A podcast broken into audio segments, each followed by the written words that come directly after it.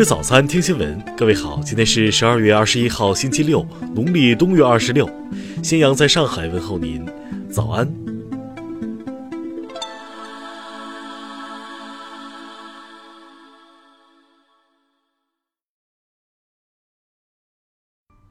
首先来关注头条消息，在昨天的新闻发布会上。最高人民检察院第九检察厅厅长史卫忠就日前公众热议的降低未成年人刑事责任年龄问题作出回应，称正在认真研究，单纯降低刑事责任年龄能否从根本上有效解决低龄未成年人犯罪问题，值得探讨。据史卫忠介绍，检察机关对未成年人侵害未成年人犯罪案件始终坚持双向保护原则。对一些未成年人严重犯罪及时批捕起诉，切实维护被害人合法权益；对于涉嫌犯罪但未达到刑事责任年龄的未成年人，也绝不能一放了之，必须依法予以惩戒和矫治。在解决低龄未成年人违法犯罪问题上，史维忠认为，首先要进一步健全完善未成年人权益保护和犯罪预防机制。尽可能消除导致未成年人违法犯罪的家庭、学校、社会、网络、政府等保护过程中的问题，立足从源头上做好预防工作。其次，要建立健全罪错未成年人分级干预制度。史威忠表示，最高检会及时向立法机关提出处理意见，回应社会公众对这一问题的关注。听新闻早餐，知天下大事。全国人大常委会法工委发言人岳仲明昨天表示，中国明年将制定个人信息保护法、数据安全法等。目前，我国社会保障卡持卡人数已超过十三亿，覆盖百分之九十三以上人口。电子社保卡自去年启动以来，签发量已超过八千万张。据国家外汇管理局网站消息，十一月。银行结汇一万零四百三十亿元，受贿一万零八百二十六亿元，结受贿逆差三百九十六亿元。香港目前已有八十名教师被捕，有教师涉嫌多次使用不适当教材，教材价值观歪曲。香港教育局表示会跟进调查，严肃处理。商务部公布的数据显示，今年前十一个月。我国累计实现对外投资六千八百多亿元，同比下降百分之一点二，对外投资合作保持健康有序发展。中国国家铁路集团有限公司的最新统计显示，从十二月十二号铁路春运售票开启以来，截至十二月十九号，铁路部门已累计售出车票达一点零二亿张。最高检消息，二零一八年一月到二零一九年十月。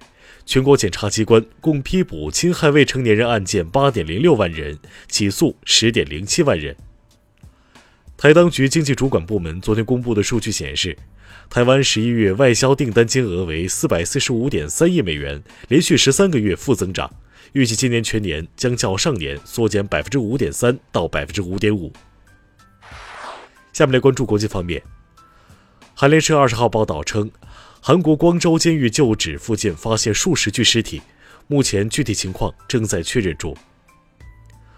俄罗斯外交部副部长里布亚科夫二十号表示，俄方主张联合国安理会应创造条件减轻对朝鲜制裁。日本政府二十号通过了二零二零年度预算案，总额约为一百零二点六五八万亿日元，连续八年刷新历史记录，也是连续两年超过一百万亿日元。美国国会众议院十九号投票通过修订后的美墨加协定，为这份自由贸易协定的最终生效扫除了主要障碍。十九号，普京在谈及俄美关系时表示，美国国会众议院日前通过一系列对俄制裁法案，俄罗斯将采取对等措施予以回应。丹麦十八号批准美国在格陵兰岛自治州设立领事馆，这被认为是美国在格陵兰岛及北极地区进一步扩大外交和商业影响力的举措之一。法国政府与工会就退休制度改革展开的新一轮谈判十九号未能打破僵局，已经持续半个月的全法大罢工很可能会延续至明年。美国国会十九号通过反机器人电话法案。预计未来几天将由总统特朗普签署成为法律。该法规定，每通电话最高罚款一万美元。下面来关注社会民生。操场埋尸案一审日前宣判，主犯杜少平被判死刑。邓世平亲属代理律师称，要让罪犯在经济上和身体精神上都受到应有惩罚，将为邓世平申请烈士。潮州一女子阮某慧近日因错过下车站点捶打公交司机，司机被迫紧急停车报警。民警将嫌疑人控制并带回派出所协助调查。目前，阮某慧因涉嫌危害公共安全被刑拘。近日，合肥一驾驶员将车主动停下，向交警承认自己酒驾。男子称自己是交警粉丝，承认错误的同时，希望广大驾驶员不要向他学习。经检测，男子的确达到饮酒标准，其最终被罚。乐清一男子郑某在银行办理业务时，被工作人员指认是逃犯，无法办理，便主动去派出所请求核实身份。经查，民警确认其曾非法买卖爆炸物。目前，郑某已被刑拘。焦作一三十九岁男子黄某假冒离异带娃护士，主动用微信添加附近的人谈恋爱，在交往中骗取男青年钱财，有多人上当，查实诈骗金额达六万元。目前，黄某已被刑拘。下面来关注文化体育。CBA 常规赛第十九轮的比赛昨晚进行，浙江客场以一百一十二比九十三大胜北京，终结对手两连胜。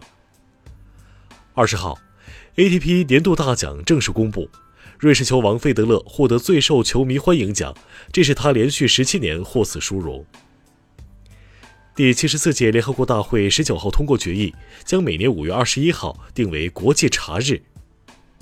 河北正定开元寺遗址近日发现唐、五代、北宋、金、元、明清七个历史时期连续的文化层叠压，发现遗迹现象二百七十余处，出土文物六千七百余件。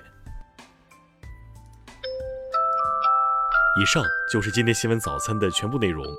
如果您觉得节目不错，请点击再看按钮。